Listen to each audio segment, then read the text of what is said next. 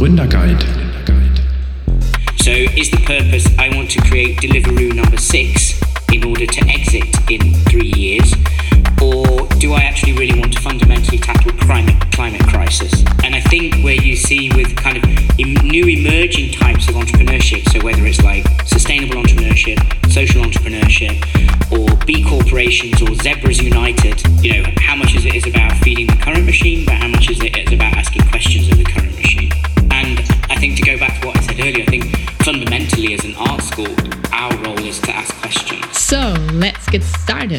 Hi, and welcome to this new episode of our Gründerguide podcast. Today, we're launching another episode in English to give even more startup folks a voice. I'm Sophia from HHL Digital Space, and today I'm talking to Joe Lockwood, being the Director of Innovation at Kunsthochschule Berlin Weißensee. Welcome, Joe. Thank you very much. Thank you very much for the invitation. It's great to be here. Thank you very much, Sophia. I'm very happy to we can have a nice chat about random things like innovation and entrepreneurship. Yeah, same here, same here. So let's jump right into it and get this straight right from the beginning. What is the relationship between art and design, as we can um, expect from a arts uh, school, with entrepreneurship? So I think there are many layers to this. I think one of them is around kind of the particular skills or qualities that are found within creative practice, whether it's art or design. Another is obviously the role of the creative sector uh, within the economy. And then I think there's the kind of impulses that are set into kind of a more 21st century understanding of innovation. So, um, so I think there are definitely three different ways of looking at it from the kind of capabilities of the individual. So if we think about things like dealing with complexity or uncertainty, there are a lot of practices with, which within art and design which can bring kind of a fresh perspective on how to work with something like uncertainty or paradox. Um, so I think that that's the kind of sort of meta level. It's like these different qualities that come from a studio practice um, that can kind of deal with the 21st century in a, uh, a fresh and new way that we kind of need art and design at this point in time, and not on their own. So about working with others, but certainly that those kind of uh, skills that they bring. Um, I think also then there's the kind of role within of the creative sector. I think that's possibly a bit different in Germany than it is in, say, for example, the Anglo-Saxon or Scandinavian context, um, where, for example, in the in the UK, the creative sector. I mean, one could be critical about the UK at this point in time, probably sensible, but um, but obviously the creative sector is as powerful in the economy as, for example, the financial services sector. So whether that's music, film, fashion, um, design. So it's not um, just what it does in terms of an aesthetics that it might create that people can enjoy as experiences, but also the kind of economic power that it has. So I think one part is about the qualities that are within creative practice that are able to deal with these kind of challenging times in very different ways. Um, and also um, the kind of force that they have within the economy, whether that's in supporting other parts of the economy or themselves as kind of economic drivers.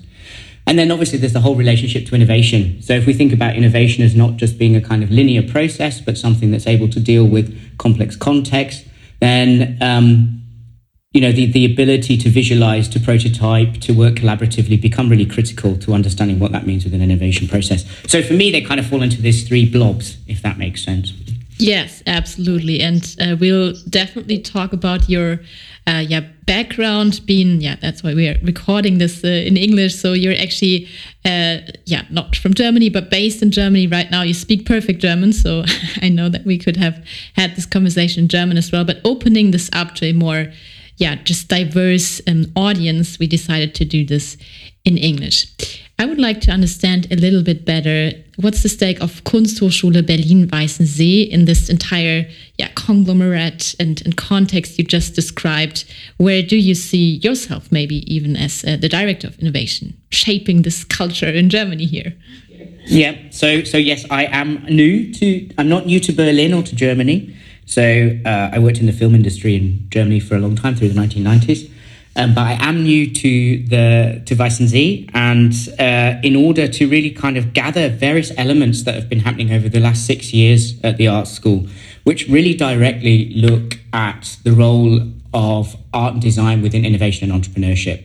Um, so that of the individual. So how is the individual able to become an economic actor and pot- potentially also one that's an unusual suspect. So I think the important thing about art schools is they're here to challenge the status quo, to ask difficult questions, um, to kind of help us bring new impulses into society. So the art school has had various kind of um, pioneering sort of projects which have looked at kind of interdiscipline activity, whether that's through research, through its relationship with the Excellence Cluster at the Humboldt University, or through um, an accelerated program that it has with the Senate of Berlin called Design Farm, which is looking at how do some of these kind of activities that you see being nurtured within an art school actually start to have a wider impact within society. Um, and I think beyond the fact that, you know, um, it's not just about paintings in galleries or expensive chairs, it's really about being able to kind of renew our understanding in terms of our relationship to technology, but also what does sustainability mean if it's asking us to develop different kinds of service products and systems. Yeah, and I think I want to go back to what you expressed in the beginning. So when you hear the word art school, you're maybe thinking about paintings and galleries, but there's definitely like this commercial component attached to this. So can you elaborate a little bit what maybe one can study uh, at yeah, Kunsthochschule Berlin Weißensee that helps you to become yeah, maybe a product designer or stuff like this. So is this a career one could pursue afterwards? Yep. So the art school is a small it's a small art school and it has about 900 students. Uh, it has uh, four different um, areas uh, within art and design. So within design, there's visual communication, fashion design, product design, um, and material and surface design. So there are these four different disciplines. Then within fine art, there's sculpture, fine art, uh, theatre, and I think some, and then spatial strategies. So there are different departments. Um, one of them will probably take you on a tra- could potentially take you on a trajectory to become a professional artist, whatever that might mean in a contemporary context. It's also changing, and another can take you into a kind of design activity, uh, whether that's setting up your own studio or potentially being an in-house designer in another company. I think what's interesting,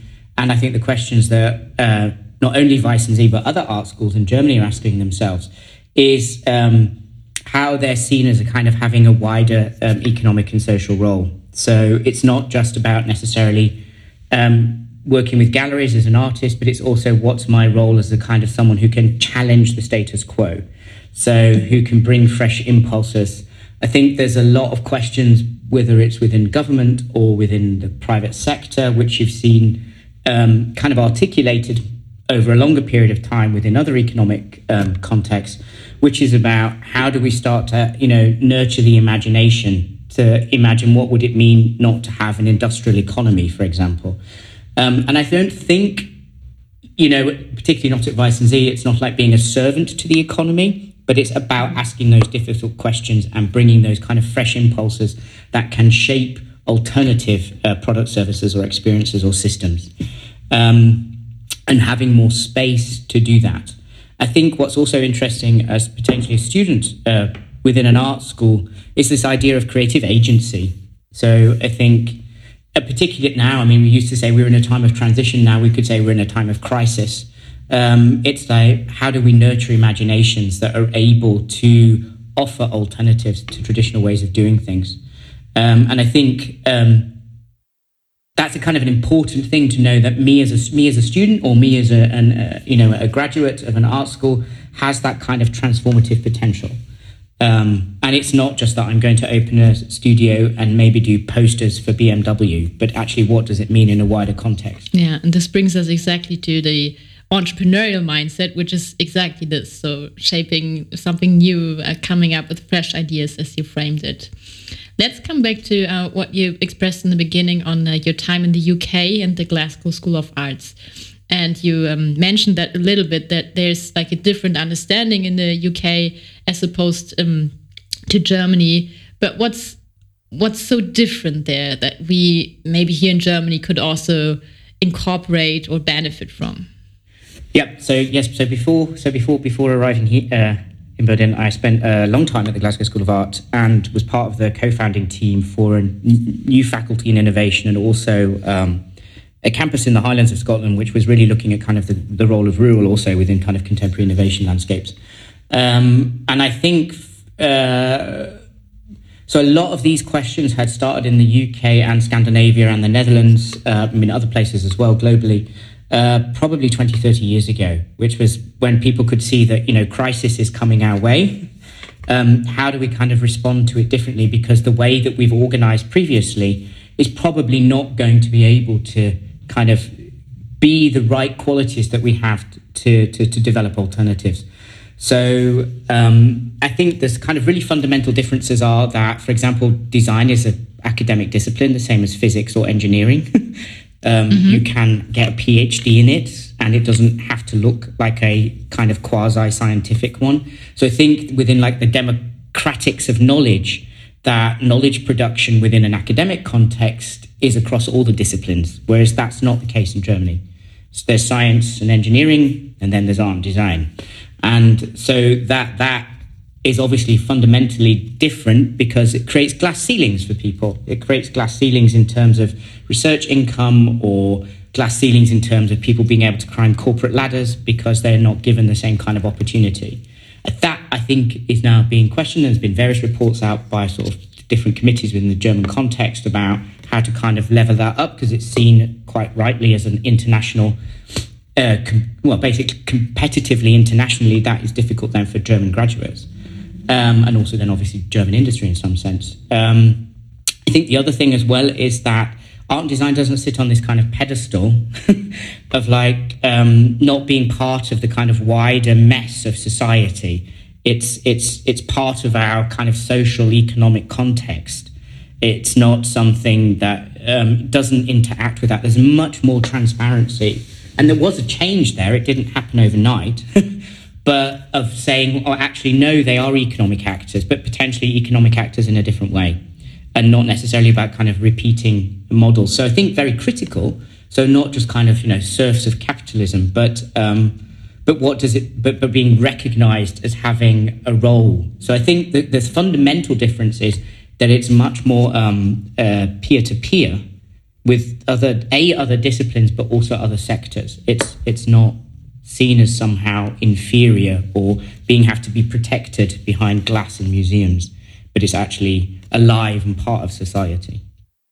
Yeah and you can see this a lot maybe also when you look at us companies um, I worked for some of them. One example, like I have not worked for, for Google, but you know, like they, they love to hire people with uh, completely uh, different degrees from IT because especially these yeah counterparts or sometimes other backgrounds are, are very fruitful for creative processes. So do you think that this is a hope for for the flourishing ecosystem of, of entrepreneurship that we have seen that is yeah not just your study degree that determines like your way forward but also kind of the mentality and how you approach innovation?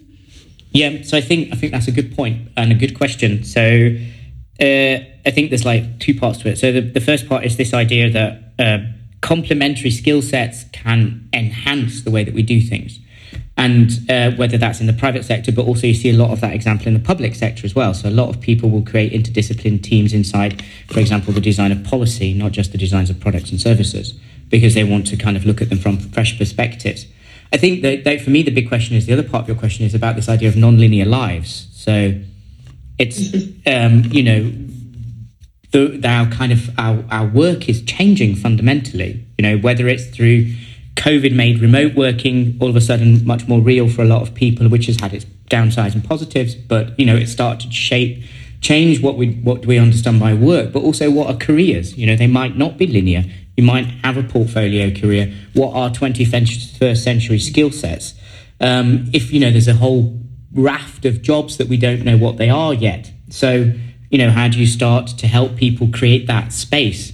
So and I think those questions are very present um, for for you know most of the I think certainly for the Western world in how does that how do those kind of those new trajectories of life um, start to be made possible? And I mean simple things as well like how we learn. You know we, have had a kind of like a factory approach to learning. You know you go away absorb information churn it back out you get a certificate.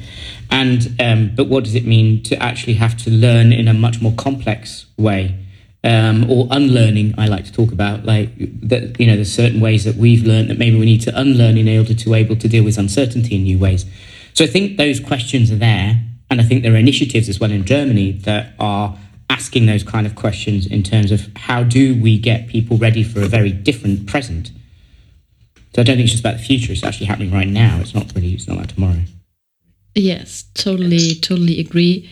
Mm, and let's yeah get more in in the shoes of of a founder. Uh, what actually helps them, or what have you seen been around in this ecosystem for quite a while?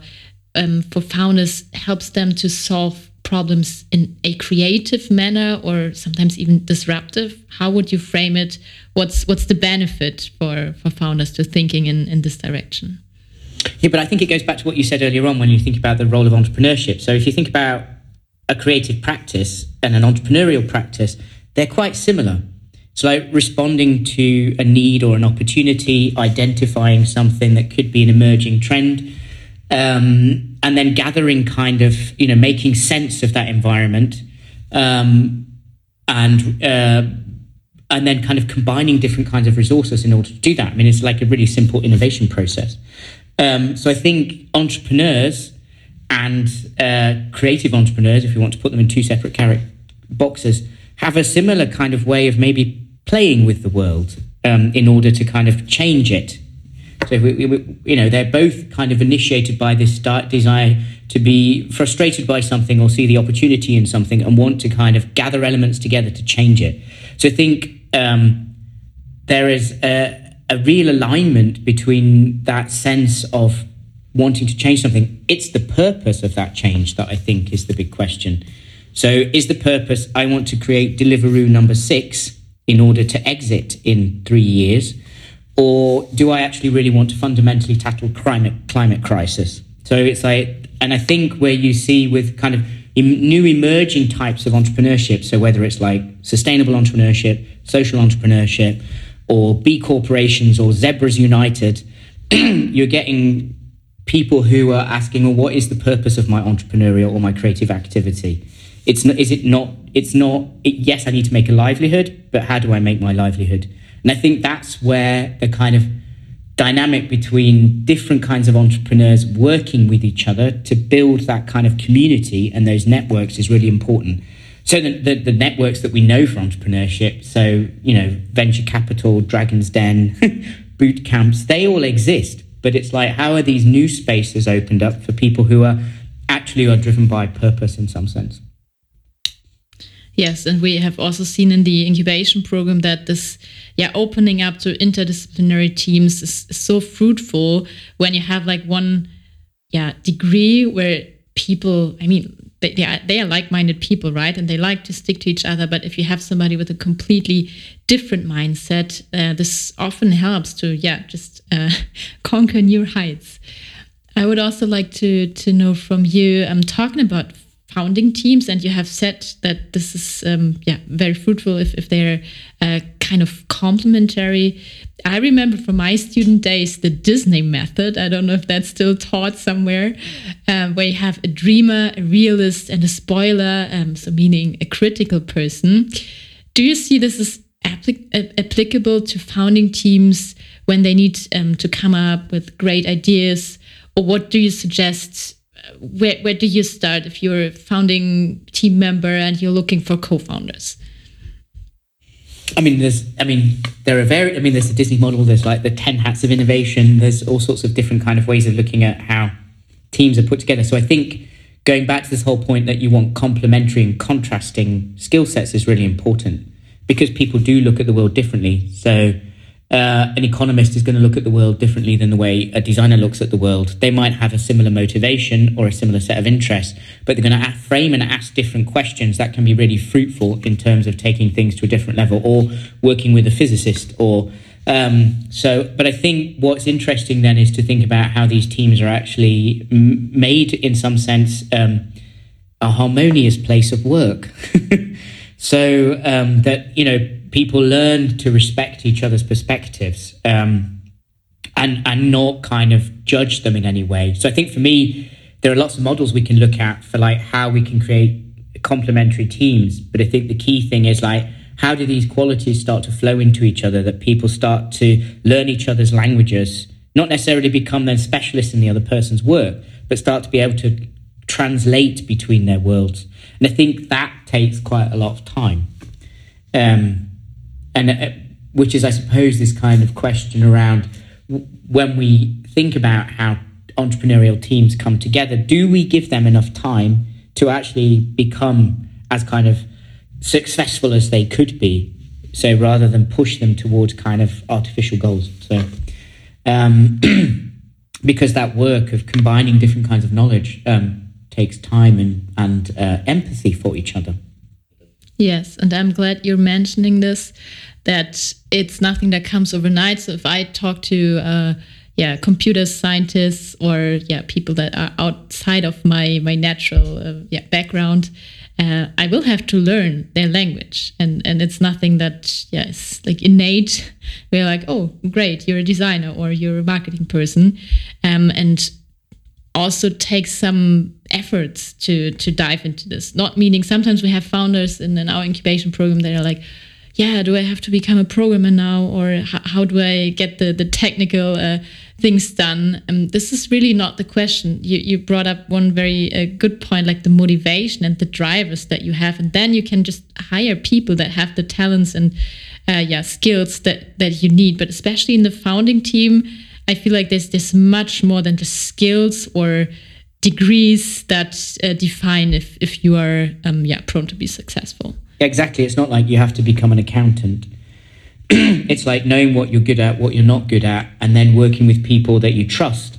Um, that you can kind of you know combine different knowledge streams. Absolutely, so I agree. It's not like I've got to become a programmer. No. So I mean, it's, it's, it's like no. You just need to be able to know how to work with uh, one, and they need to know how to work with you but I think that goes back to this whole idea of like, um, so you, I see your EXIST um, logo on on the screen, and uh, so we're one of the two art schools that was is now part of the EXIST program, uh, looking specifically at kind of, um, I suppose, the unusual suspects. Uh, in some sense of where entrepreneurial impulses or innovation impulses might come from. And I think one of the key questions we all have to ask ourselves is around leadership. And I don't mean leadership as in the man who sits at the top and gives orders, not that. um, definitely not that. Uh, but much more about those kind of qualities, which is about how do you bring the best out in people? How do you, you know, um, help develop trust together? How do you take risks together? Um, how are you kind to people? How does, you know, laughter enter the workplace? So I think there's like, for me, a lot of questions around that. And there's been a lot of questions repeatedly now um, and kind of accelerated through COVID around, you know, um, the role that work or the role that entrepreneurial activity has has been a lot around the kind of exploitation that goes also on within entrepreneurship. Um, and you know, is that something that we're here to replicate, or is that something where we're trying to actually understand, like the non-linear lives, like the qualities of life, um, and the relationship um, that that has in terms of entrepreneurial endeavors. I mean, one of the things for us when we look with our founding teams is is not the exit, the two year scale exit thing. It's or it's the how does this then organically grow over time and become a kind of network of businesses um, that provides maybe a different um, economic space. And coming back to precise examples from the startup world, you I mentioned some of the zebras, but there might be some unicorns um, being, yeah, founded by by designers or yeah art uh, related people. Do you have a specific example that it's also possible to have like a fast paced startup if you want to go the VC way? Um, is this yeah an opponent to to this mentality that we just discussed? And yeah, maybe one precise example. Okay, so I mean, I've got lots of questions about. So the VC model, if you're doing stuff that's highly speculative, so it's not just a copy of something that's already successful, is quite difficult because they want to see a return fast. So, so for me, there are also questions around: Is the VC model actually okay for uh, like new economic models, or is it only going to keep making more and more Deliveroos? So, or is it going to understand that there's kind of a way to do something different? Um, so, I mean, there's a whole thing around impact investing. Exactly. Yeah, I was going to say. so, for me, there's a fundamental question around like like the investment model that we currently have. I understand that it serves like the existing economic system, but on the other hand, if the crisis of our times asks us to think about new economic systems, then we have to fundamentally think about new investment models. So a lot of our founders at the art school um, have to seek alternative financing routes because they're not going to make Deliveroo number two or three, four, five, or six, or seven. Um, but the classic unicorn, obviously, that everybody talks about is Apple. You know, founded by Steve Jobs. I mean, it was a design-led. It it is a design-led. Um, you know, um, corporate um, monster. Um, I mean, it's the classic example that everybody holds up. I mean, the other ones are things like Burberry in the UK with like the whole kind of um, that they took a completely design-led strategy. So there are various organisations that have took design-led strategies. In the UK, there was a whole initiative by the Design Council in the early 2000s, which was also looking at kind of the whole SME sector and the relationship to strategic design in order to basically improve their economic performance. Um, so for me, there isn't a kind of separation between um, understanding the role of strategic design in terms of whether that's about small scale or small to medium sized enterprises. I think there's a fundamental question about investment capital um, and whether they become a zebra or a unicorn. I, I mean, for me, the question is do we really need unicorns or just loads of zebras?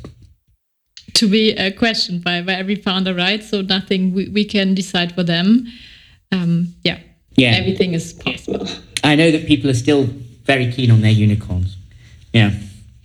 Um, I mean, and back to sort of really practical examples of founders. We, um, for example, a group of from the Weißensee Art School, uh, so a group of looking at new kind of materials. Um, so algae based. There's a lot of stuff on basically looking at alternative materials to move away from plastic, um, which I know doesn't sound like it would come out of an art school, but it does. So just looking at alternative ways of developing materials and material technology. So this is an interdisciplinary group between material scientists and designers. Um, and for example, they just won 400k of investment capital, but actually through the Philip Morris Foundation. So naughty people, mm-hmm. tobacco. But um, but um, so I think, and so obviously that's much more speculative um, in terms of uh, it's not you know it's very early stage. It's much more speculative. So I think it's like for me the questions are, and obviously we're government we're supported by the government, which in some sense allows us, in some sense, to be able to speculate in different ways because we're looking at more long term activities um, where the market might be failing, as you would say in the UK. So, how does the public sector support where you know we need to change or adjust things that are happening within the market? It's a very UK perspective. I'm fully aware of that, but. Um, um, but I think that's the point. It's that point, isn't it? You know, we sit inside higher education institutions. That is about kind of trying to understand what are the qualities and skills that allow for different forms of speculation, rather than necessarily just, you know, how much is it is about feeding the current machine, but how much is it is about asking questions of the current machine. And I think to go back to what I said earlier, I think fundamentally as an art school, our role is to ask questions. Very insightful talk. I could uh, go on forever, but we are almost at the end, and I'm asking all my guests what's your final piece of advice for future founders, except for just do it? Well, on the whole, learning by doing, yeah. Um, so uh, I have founded companies in my previous life, and um, I think the first and foremost is not to do it alone. It's much nicer if you have people to go with you on that journey. Um, otherwise, it's quite stressful. Uh, and and I think um, so. One is don't do it alone. I think that's quite miserable experience. Um, and, and more challenging because you've got no like like moral support and things and sharing work. So learning to work with others, I think, is really important. Um, and I also think to to have a huge sense of humility. So and we would always say um, and also the ability to let go of things because you might be wrong. yeah. Yeah. So I think like learn to like build good relationships with others and also to stay very humble. So um, you, you, know, you might be passionate about wanting to change something in the world, but you need to be able to understand that you don't know everything. Mm-hmm. And um, sometimes you need to really question your own basic assumptions and to kill your darlings, as we used to say at the Glasgow School of Art. So you might you might be in love with it, but it actually might be rubbish. So let it go and let something else maybe appear once you've made space for it. Yeah. Very wise final words. Thank you so much for being part of our Gründer Guide podcast today. No, pleasure. Thank you very much for inviting me. It's a pleasure to chat. Um, enjoyed it very much. Check out Kunsthochschule Weißensee's website on kh-berlin.de. And if you have any questions or comments for us, reach out via founders at hhl.de. Fabulous. Thank you very much.